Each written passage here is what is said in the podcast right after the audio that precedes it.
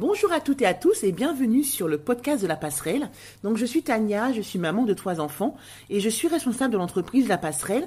Alors la passerelle répond à une problématique qui est comment concilier vie professionnelle et vie familiale. Alors pour cela on va travailler sur trois axes. Le premier axe qui va être le coworking familial. Concrètement, venez travailler accompagné de vos enfants. Le deuxième axe, et pas des moindres, la parentalité. On va balayer à travers des ateliers, des conférences, le pré et post-natal. Tout ça pour pouvoir offrir aux parents, aux futurs parents d'aujourd'hui, une parentalité qui soit la plus sereine, la plus zen possible, en les informant sur tout ce qui peut se passer. Le troisième aspect, qui verra le jour, je pense, début, début 2021, on va être sur une conciergerie sociale et solidaire. Une conciergerie dans, le, dans laquelle il y aura de l'entraide, du partage, de la bienveillance. En fait, pour résumer, imaginez qu'on vous prenne toutes les tâches chronophages qui aujourd'hui vous prennent du temps, qui aujourd'hui empiètent sur votre parentalité, sur votre vie de futurs parents. L'idée, c'est que vous soyez dans un cocon qui vous protège un petit peu de toutes ces petites choses, ces interférences qui vous font perdre et du temps et de l'énergie. Donc aujourd'hui, je vais recevoir Marie. Marie euh, qui va parler avec nous d'un sujet, les violences obstétricales. On va aborder ce sujet à travers différents... Euh, différentes parties. Mais pour commencer, euh, je vais déjà te dire bonjour. Bonjour Marie, je suis contente de te recevoir avec nous. Euh, j'espère que tu vas bien.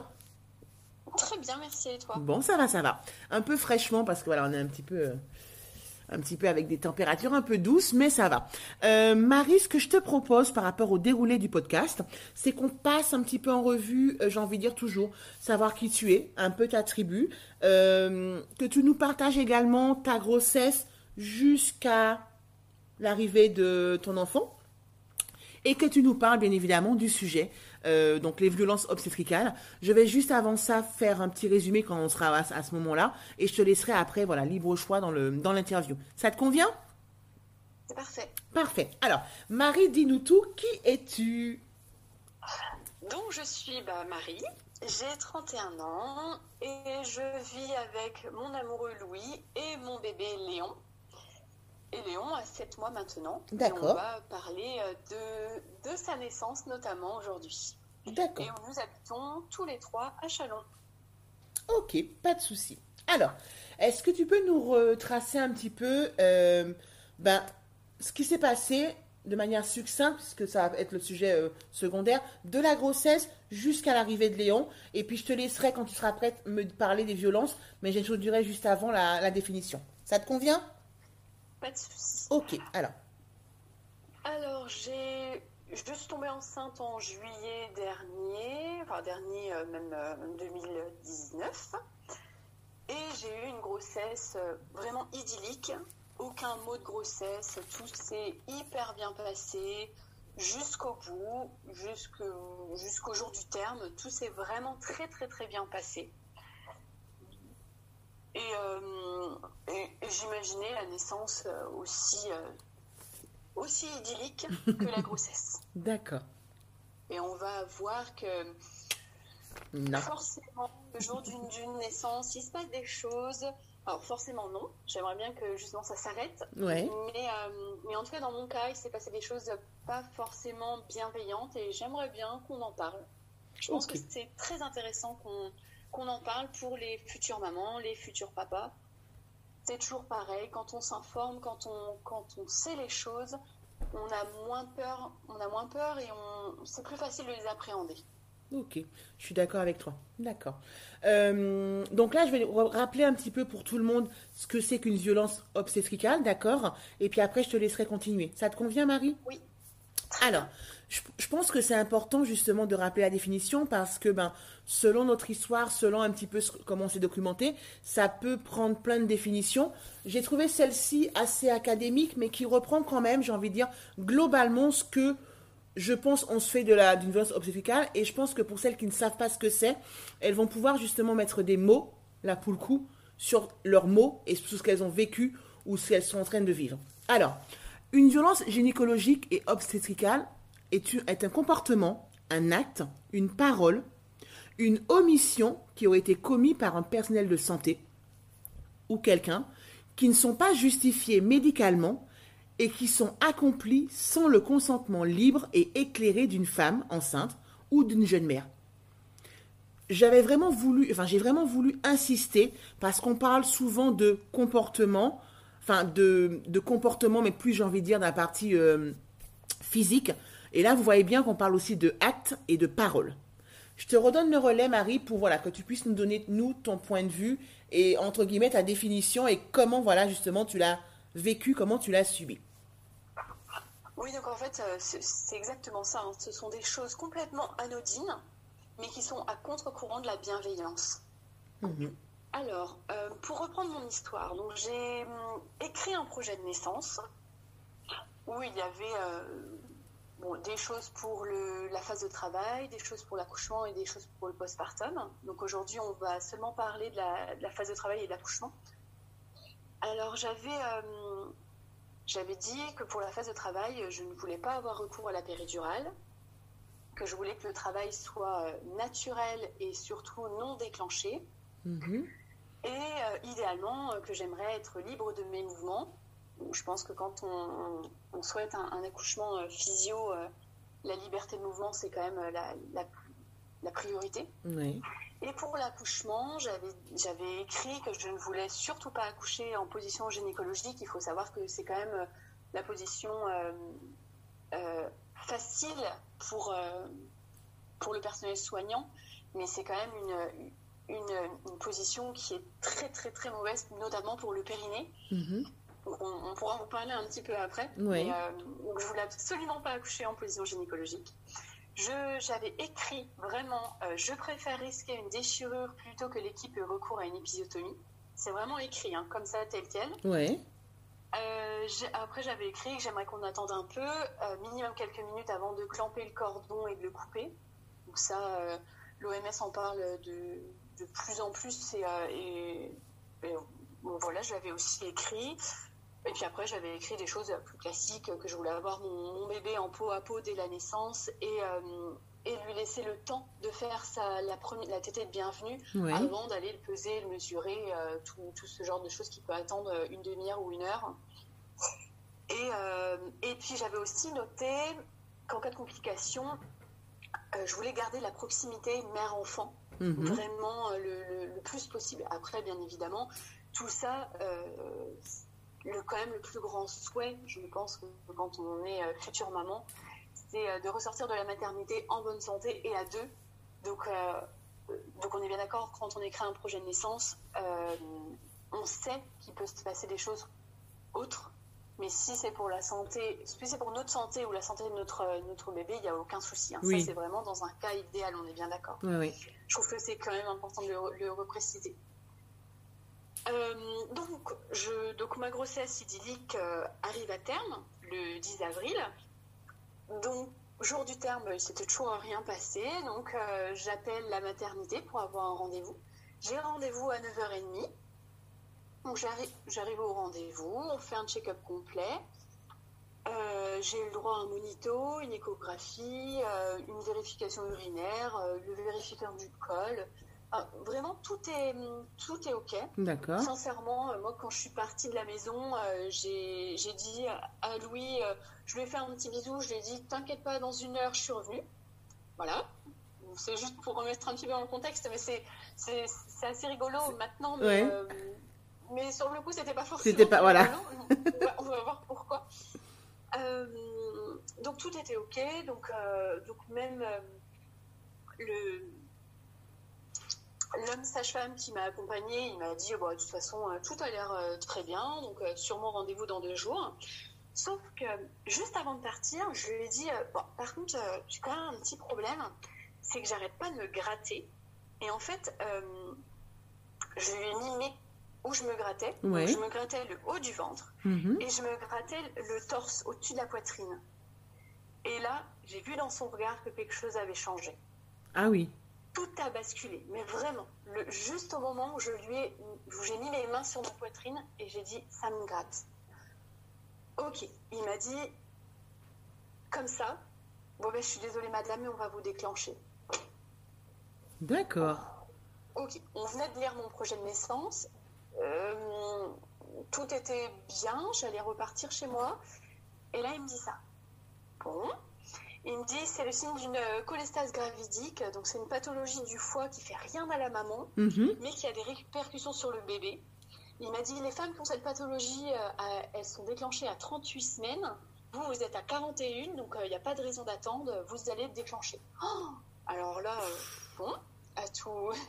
Là, vraiment, ça a commencé à être un petit peu compliqué, mais je gardais encore mon, mon sang-froid, on va dire ça comme ça. Ouais, c'est. Donc il y a une, euh, une interne qui vient, qui me, qui me pose une perfusion, on fait une prise de sang, donc le foie n'est pas touché, Mhm. et elle me dit, ben, le chef de service n'est pas là, donc c'est moi qui prends la décision, donc euh, ben, vous restez ici.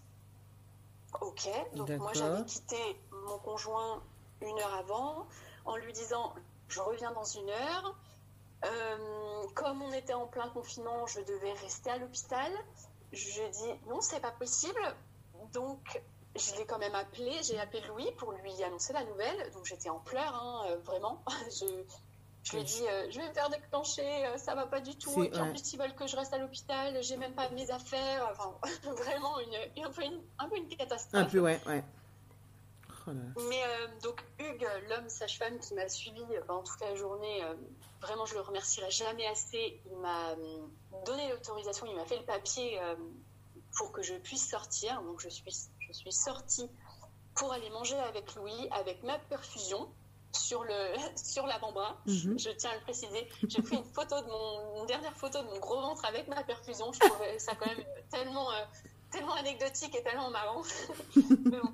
Donc je suis revenue, on a mangé ensemble, on a fait des cookies pour l'équipe parce que vu qu'on était pendant le confinement, trois jours avant, euh, on nous avait annoncé que les papas pouvaient enfin revenir à, à l'accouchement.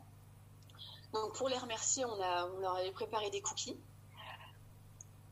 Euh, 15, à 15 heures à peu près, même un peu avant, même je suis retournée euh, donc toute seule à la maternité. Mhm. Et ils m'ont déclenché. Donc, euh, donc moi, j'ai été déclenchée avec un, un propès. C'est euh, en fait un, un tampon avec une hormone qui, qui aide la maturation du col et qui euh, induit des contractions. Ouais. Et ça, on m'a expliqué qu'on en mettait un. euh, on fait un monito pendant deux heures. Et puis des fois, ça fonctionne pas, donc il faut en remettre un 24 heures après. Et puis euh, des fois, ça ne fonctionne pas encore, donc il faut mettre une perfusion d'ocytocine. Enfin bref, c'est tout un processus, le déclenchement. Mhm. Donc c'est tout, j'accepte, hein, tout, tout va bien. Donc, on- donc ils, m- ils me font, euh, enfin ils m'insèrent le propès.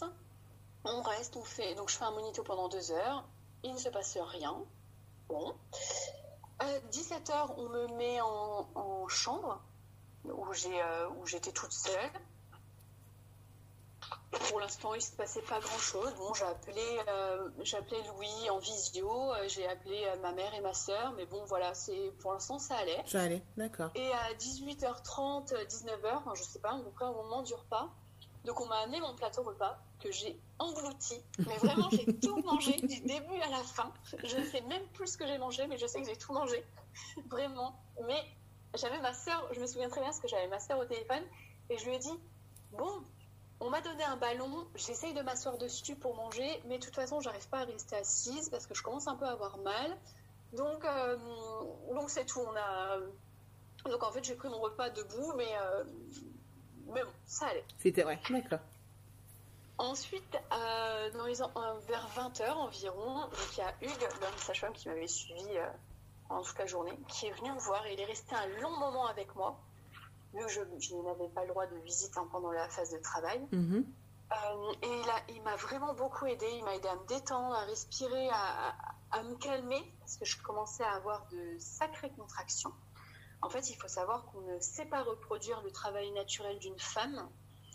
Donc, quand on, quand on, on- on fait un déclenchement, en fait, on, on- on provoque des contractions, mais non-stop, non-stop, non-stop, non-stop. Mm.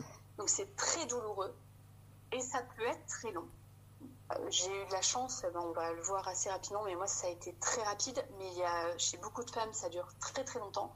C'est même pour dire, j'ai envoyé un petit SMS à ma sage-femme, et euh, donc on était vendredi, et elle, et elle, elle s'est dit dans, ma tête, dans sa tête, elle me l'a dit après, elle m'a dit Ah ben moi je suis euh, lundi en salle de naissance, donc peut-être que c'est moi qui vais la coucher. Qui vais la... Ouais, C'est d'accord. c'est pour dire que vraiment les déclenchements, ça peut être long. Ça peut être long, ouais. Et on sait que les femmes souffrent, mais on peut rien faire pour elles. Euh, on peut euh, leur mettre des, des antalgiques, mais euh, au début, on ne le fait pas. Parce que si on commence à mettre des antalgiques, on- et si ça dure trois jours, ben, ça va être un peu compliqué. Ça va être, ouais. Mm. Effectivement. C'est ça.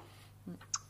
Et donc, il m'avait dit, Hugues m'avait dit, euh, bah, de toute façon, vous, votre but, c'est euh, demain matin, il faut que votre col soit ouvert à 3-4. Parce que comme ça, le travail aura commencé et on sera bien. Mais euh, je vous examine pas parce que de toute façon, je sais que votre col n'a pas bougé, je sais que vous avez mal, je sais que votre col n'a pas bougé, mais on n'a pas le choix. Il faut, il faut, il faut accepter la douleur. Et il Mhm. faut, euh, voilà, il faut, il faut gérer comme on peut et puis attendre. D'accord. Ok, bon, tout va bien. Et à 20, et- entre 21h et 21h15, vraiment, j'avais très, très, très, très mal. Euh, mais vu que j'étais toute seule, en fait, je gérais tant bien que mal la douleur, mais je la gérais quand même. C'est juste pour une petite anecdote, hein, je pense que le, le corps de la femme est extrêmement bien fait Mhm. parce que je me pendais au niveau des, des tours de porte et je mettais mon bassin le plus bas possible au sol. Enfin, je pense que vraiment, euh, le, je, je pense que le corps est très très bien fait Il et quand on s'écoute, quand on arrive à s'écouter dans ces moments-là, hein, parce que c'est pas forcément évident, on, on arrive à trouver des positions qui peuvent nous, nous, nous aider en tout cas à aller mieux. Mm. Et donc entre 21h et 21h15, euh, je, vraiment j'avais très très très mal. Donc, euh, donc j'ai appelé quelqu'un et donc la sage-femme est arrivée. Il y a eu un changement d'équipe. C'est hum, quelque chose qui, qui a son importance. Oui. Elle m'a examinée et elle m'a dit Ah, vous êtes en travail, le col est ouvert à 5, je retire le propès. Vous allez passer en salle de naissance. Euh, vous voulez la péridurale? Alors là, gros moment de doute parce que euh, j'avais très très mal, Mhm. mais je ne voulais pas la péridurale. Oui. Donc j'ai hésité. Elle m'a dit Bon, c'est pas grave, euh, euh, mettez vos affaires sur le chariot, venez en salle de naissance et puis on verra après. Ok, bon, j'ai trouvé ça un petit peu violent. mais Bah oui, quand même. Passons. Mm. Donc je mets mes affaires sur le petit chariot et je vais en salle de naissance. En salle de naissance, on me dit de mettre une blouse, donc moi, voilà, on va être discipliné. Hein, je- Mm. J'enlève mes habits, euh, je mets ma blouse. Et la rupture de la poche des os, donc il y en avait absolument partout. Très très bien. Et on me met sur la table et on me réexamine. Et j'étais à 8. D'accord. Donc le travail est extrêmement rapide. Oui.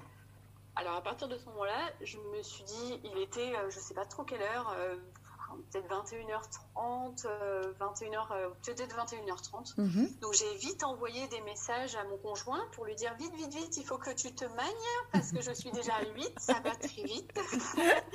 lui n'était pas du tout préparé parce que je lui avais dit que ça allait durer trois jours, donc euh, il n'avait pas mangé. Euh, il est arrivé, euh, c'était une catastrophe. C'était c'était quand même bien rigolo. On en rigole, mais sur le coup, c'était pas forcément évident. C'était moins drôle. C'est ça. Et, et donc entre 20, donc voilà, entre 21h et 22h, le temps que Louis arrive, les contractions étaient quand même hyper violentes. Euh, il y a il y a Alexandra, la- l'auxiliaire puéricultrice, qui m'a beaucoup, beaucoup, beaucoup, beaucoup aidée. Mhm. Et donc c'est là qu'on va pouvoir commencer à parler un peu des, des violences Des violences, ouais. Parce que à un moment, bon, j'ai ça, ça poussait vraiment, vraiment dans, mes, dans les fesses. Et donc j'ai dit aux, deux, euh, aux deux femmes qui étaient présentes, euh, est-ce que vous pourriez m'amener un bassin? Parce que là j'ai très, très, très envie Mhm. et il me faut absolument un bassin.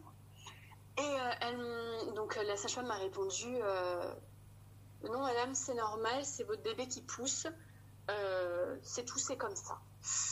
Et j'ai trouvé ça extrêmement humiliant Ouais. parce que quand on n'a pas de péridurale, on sent tout ce qui se passe dans son corps et je savais que ce n'était pas le bébé. Tu n'étais pas le bébé, ouais. Et euh, il y a beaucoup, beaucoup de femmes qui ont, euh, disons-le très clairement, euh, très peur de faire caca pendant l'accouchement. Ouais, ouais. Et en fait, euh, quand ça arrive et qu'on nous donne pas le bassin, j'ai trouvé ça mais d'une violence inouïe. Mais vraiment, j'ai détesté ce moment-là. Enfin, c'est c'est vraiment, enfin pour moi, c'est vraiment quelque chose qui, qui, ne, qui ne devrait pas arriver. Qui devrait- Si une maman demande un bassin, on lui met un bassin. Je pense que c'est pas. hum, Ça, ça prend quelques minutes et je, je pense que pour la maman, c'est quand même quelque chose d'important. Mais ah oui, non, mais c'est clair, c'est sûr. Mm. Donc, voilà, le travail continue. Puis, au bout d'un moment, j'étais toujours, j'étais toujours allongée sur, sur ma table. Hein. On a essayé de me mettre sur le côté, mais j'avais très très mal et j'ai pas réussi à m'affirmer. Donc ils m'ont laissé en position gynécologique. Donc est arrivé le moment de la poussée. Bon, je sais pas du tout combien de temps ça a duré, hein, aucune idée. Mhm. Mais euh, je sais que j'ai eu très très mal. Parce que la, seule chose dont je me souviens vraiment, euh, parce que j'ai plus aucune idée de la douleur, hein, mais la seule chose dont je me souviens vraiment, c'est que je disais toujours c'est pas possible que ça fasse aussi mal. C'est pas possible que ça fasse aussi mal. Ça, c'est la seule phrase dont je me souviens vraiment. Mais euh, je, je, regrette pas du tout, hein, par contre, d'avoir accouché sans péridurale. Hein, Ça, mhm. je le, je le, referai euh, pour, euh, pour chaque accouchement sans, aucun, sans, aucun problème. et à un moment, j'ai pendant, les, pendant la poussée, j'ai dit je n'arrive pas à mettre mon cerveau sur off, il va falloir m'aider. Mhm. Et en fait, quand j'ai dit ça, je ne m'étais pas rendu compte euh, quelle, euh, quelle, suite ça allait avoir. Et la suite, je l'ai vue, on ne me l'a pas dit, mais moi je l'ai vue. J'ai vu la sage-femme prendre un, je ne sais même pas quoi, un instrument. Et j'ai vu qu'elle coupait. Et là, je me suis dit, ok. Donc en fait, elle, elle n'a pas lu mon projet de naissance. Parce que je l'avais écrit, vraiment. Mhm. Euh, je préfère risquer une déchirure plutôt que l'équipe ait recours à une épisiotomie. Oui. Donc déjà, elle l'a fait sans mon autorisation. Mhm. C'était écrit que je ne voulais pas dans le projet de naissance. Alors là, j'ai trouvé ça, mais euh, pareil. Deuxième violence, même troisième violence pour moi, parce que ça veut dire qu'on n'a pas lu mon projet de naissance. Oui. Alors je sais que je suis changée au, moment, où je suis tombée, pardon, au moment de la du, changement, d'équipe. Mhm. Mais mon projet de naissance, voilà, il tient sur 1, 2, 3, 4, 5, 6, 7. Il y a 8 lignes. Oui, donc voilà. 8 lignes en fait. 8 lignes, je pense que c'est pas, hum, c'est pas très long à, à, lire. Et puis, euh, et puis la naissance, c'est quand même quelque chose de, de, particulier. C'est quand même un moment euh, fort dans la vie, euh, dans la vie de, de futurs parents. Mhm. Donc, je trouve que ne pas prendre le temps de lire quelques lignes, bah, vraiment ça, ça m'a dérangé. Oui, je suis Ça m'a vraiment dérangé. Et en plus, ne pas m'avoir demandé, ça m'a d'autant plus dérangé. Parce qu'elle t'a pas demandé, mais elle t'a, elle, t'a pas demandé, mais est-ce que euh, lorsqu'elle a coupé, elle t'a dit je vais faire une épisode, je vais couper, ou elle a juste fait le geste? Elle, elle, a juste fait le geste parce qu'en fait c'est moi qui lui ai demandé mhm. euh, quand j'avais euh, Léon sur moi, je lui ai dit vous m'avez fait une épisiotomie, elle m'a répondu oui. Mais ah moi, je le savais parce que je l'ai vu. Tu l'as vu, ouais. Mais si, si je ne, si, si je ne l'avais pas vu et que je ne lui avais pas demandé, mais je ne sais même pas si je le saurais à l'heure actuelle. Hmm. C'est quand même terrible. Ouais. Tu l'aurais su parce qu'effectivement, lors des soins de la, de la jeune maman, euh, bah, elle serait venue pour les soins de l'épisio. Mais tu l'aurais su, voilà, encore une fois, euh, à contre-coup, enfin, contre et après, quoi. Vraiment, pour le coup. Euh, ouais. Ah oui, d'accord. Ok. Bon. Et ensuite, bah, naissance de Léon à 22h45, hein, donc autant dire que j'ai eu 4 heures de travail, ce qui est extrêmement rapide mhm. pour un déclenchement. Donc forcément, qui dit travail rapide dit euh, que les euh, tissus n'ont pas le temps de, bien se détendre et s'ouvrir. Donc mhm. en plus de l'épisio, j'ai eu une déchirure.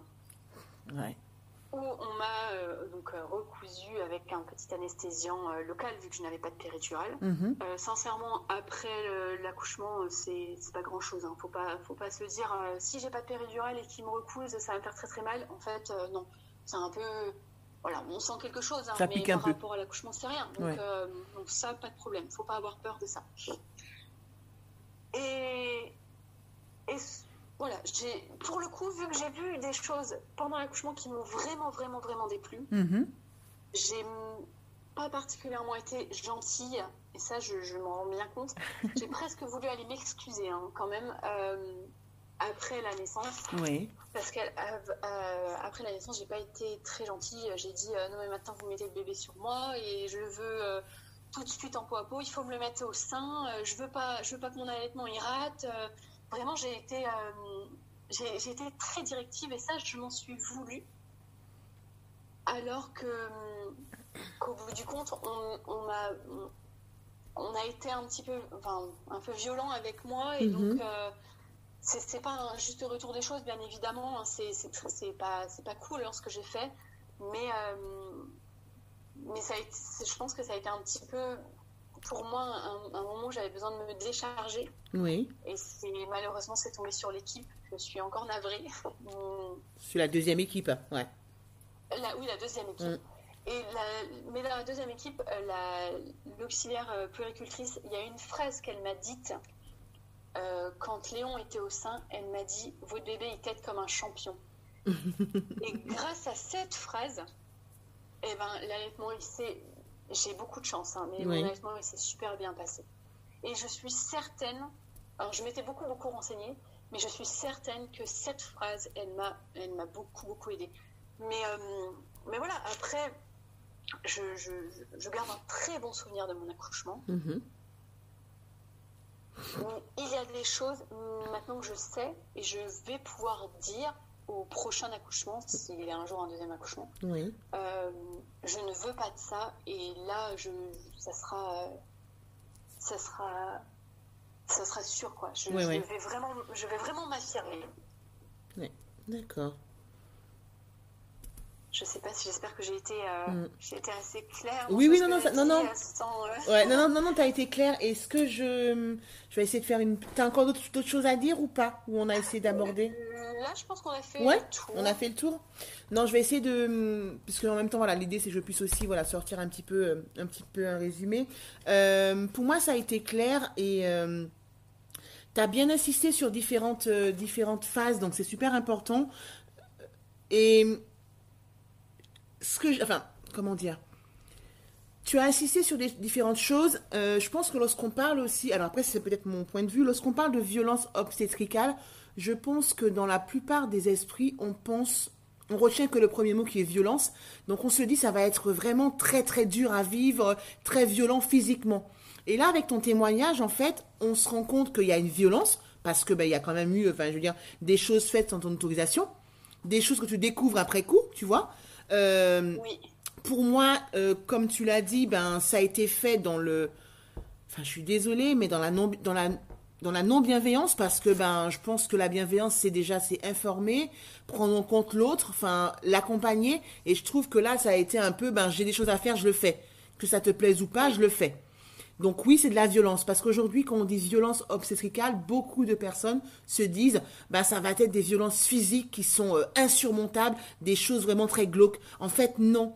Une violence obstétricale, c'est vraiment, comme tu l'as dit, toutes les petites choses anodines, donc ça a vraiment son, son importance, qui sont faites dans le non-respect de la bienveillance. oui. Donc avec ton témoignage, ça a vraiment... Je me souviens. Pardon. Vas-y, vas-y. Vas-y. La, la- la phrase qu'elle m'a dit, vous voulez la péridurale? Ah ben, vu que vous savez pas, bah, c'est pas grave, on, on verra plus tard. Mais je me suis dit, mais mince, euh, je voulais pas la péridurale. Oui, mais là j'ai très mal. Enfin, peut-être que vous pourriez m'aider. Et, vraiment, je remercierai jamais aussi, je remercierai jamais assez Alexandra qui était là et qui m'a vraiment beaucoup, beaucoup aidé. Euh, c'est l'auxiliaire puéricultrice et, et- elle a vraiment été là pour moi. Et, sans elle, je, me serais vraiment retrouvée seule et ça aurait été vraiment compliqué. Non, mais c'est, je suis d'accord avec toi. Mais c'est là, tu vois aussi où le, le, con- le, le, con- le conjoint, la compagne, la personne ben, qui, ben, qui vous accompagne lors de l'accouchement, euh, a aussi un petit peu un rôle aussi, euh, j'ai envie de dire sans, mettre de pression, hein, un rôle aussi à jouer. Parce qu'une maman qui est en train d'accoucher, ben, faut pas se faut pas se le mentir, c'est une maman qui à un moment donné est vulnérable parce que par rapport à tout ce qui se passe, donc elle est beaucoup moins vigilante et peut-être qu'elle peut dire oui à des choses ben, auquel elle s'était dit au début non, je ne veux pas en fait de ça. Mais sous la contrainte, sous la pression, sous le stress, la souffrance, ben on dirait oui à tout quoi en fait. Oui, Parce qu'à un moment donné, euh, pff, le cerveau il se bloque ou il, et on peut plus, on peut plus réfléchir normalement et on a besoin justement, euh, et j'insiste beaucoup sur la personne qui nous accompagne pour qu'elle soit un petit peu garante de tout ça, pour que nous dans notre esprit un peu emboué, qu'elle soit là pour dire voilà, mais non, on a dit qu'on ne voulait pas ça, mais vous ne le faites pas quoi en fait. Exactement. ouais. Ça, on le dit pas souvent, mais je pense que le, le- le conjoint, la compagne qui accompagne, elle est là aussi pour se dire voilà, on a fait un projet de naissance ou même si on n'a pas fait, on sait ce qu'on veut pas. Ma femme, elle est bon pour le coup, ben pas en état entre guillemets de pouvoir se justifier, Mais moi, je suis là et je peux m'affirmer parce que ça, on a dit qu'on ne voulait pas. Donc c'est important Ouais, aussi. Ouais, c'est important de la petite parenthèse, c'est de se dire voilà, les accompagnants, n'ayez pas peur de vous affirmer. Vous êtes aussi légitime que la maman qui va donner vie parce que vous êtes aussi le garant moral euh, ben, de la petite faiblesse que maman est en train de vivre et vous êtes là pour dire stop, non ça on ne veut pas ou ça je trouve que non, euh, ça se dit pas. C'est méchant, c'est irrespectueux. On est là pour taper sur le, poing sur la table s'il en a, on a besoin. C'est avec des choses comme ça et des personnes comme ça qu'on va pouvoir justement arrêter justement ces violences qui parfois sont très anodines parce qu'on pourrait se dire ben oui mais on lui a rien dit mais c'est pour son bien qu'on lui a fait une épisio. Alors peut-être, mais dans, le, dans la politesse, la bienveillance, on lui demande l'autorisation, on l'informe, on lui dit que c'est fait, on l'accompagne en fait. On lui, on lui fait pas juste le coup de ciseau et puis en fait, euh, débrouille-toi avec toi, avec ça quoi. C'est pas humain, c'est pas respectueux moi je trouve en fait. Donc les violences obstétricales, c'est ça aussi, c'est prendre en compte l'être humain, euh, être d'humain à humain et pas de médical à une maman. On se met au niveau de l'autre personne et on se, on se rend empathique, quoi. On devient empathique. Parce que je trouve que c'est important d'accompagner les mamans et les familles dans cette, dans cette démarche-là. Donc les violences, voilà, ce que j'ai aimé quand même dans le podcast, c'est que tu as vraiment... Tu as eu des... Comment dire C'est... Tu as eu des violences obstétricales, mais euh, qui peut-être que pour certaines sont banales, alors qu'en fait non, ce n'est pas banal, ce n'est pas anodin. À partir du moment où toi tu es offusqué, tu n'es pas respecté, l'idée de la bassine, c'est tout con. Tu as formulé clairement l'idée d'avoir Ah une oui. bassine, tu ne l'as pas eue. Non. J'ai envie de dire, si on allait très très loin, et là je fais exprès de, d'enfoncer une porte, c'est une non-assistance quoi en fait. Tu as dit j'ai besoin d'aide pour ça, on t'a ignoré ouvertement quoi en fait. Bah, on m'a dit que c'était le bébé. Ouais, mais non. Ben, comme tu dis, le corps de la femme est bien fait. On, si on s'écoute, on est, on, on arrive quand même à déceler. Mais là, c'est la poussée du bébé. Non, j'ai envie d'aller aux sûr. toilettes, quoi. Bien sûr. Bah, après, je pense que vu que je n'avais pas de péridurale, c'est pour ça que je sentais vraiment tout. Mm. Je pense que quelqu'un sous péridurale euh, ne sent pas forcément.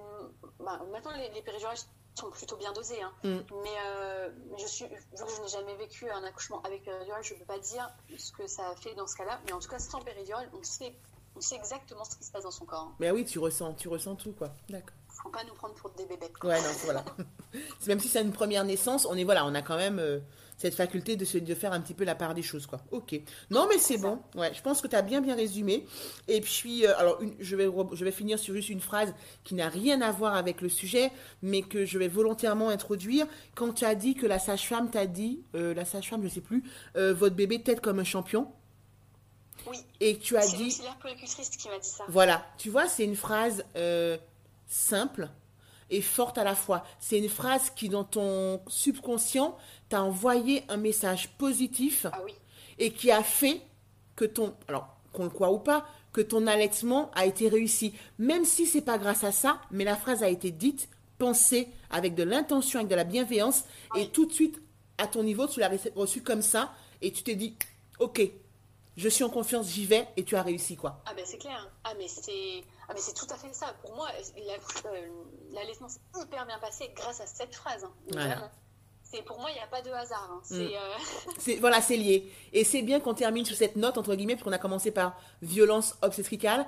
Mais voilà, c'est pas pour condamner le corps médical, c'est pas pour condamner qui que ce soit, on n'est vraiment pas là pour ça. Ah c'est juste pas pour que tout. les mamans qui vivent, qui subissent ça, se disent tiens, ce que j'ai vécu, je peux mettre un mot, encore une fois, sur une douleur, sur quelque chose que j'ai vécu. C'est normal, je suis normal, je n'ai pas à m'en vouloir. Donc voilà, finir par une note un peu positive, ben, je suis super contente de la, de la conclusion, entre guillemets, de, de ce podcast.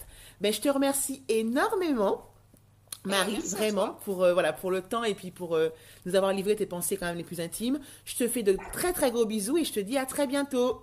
À très bientôt. Ciao, ciao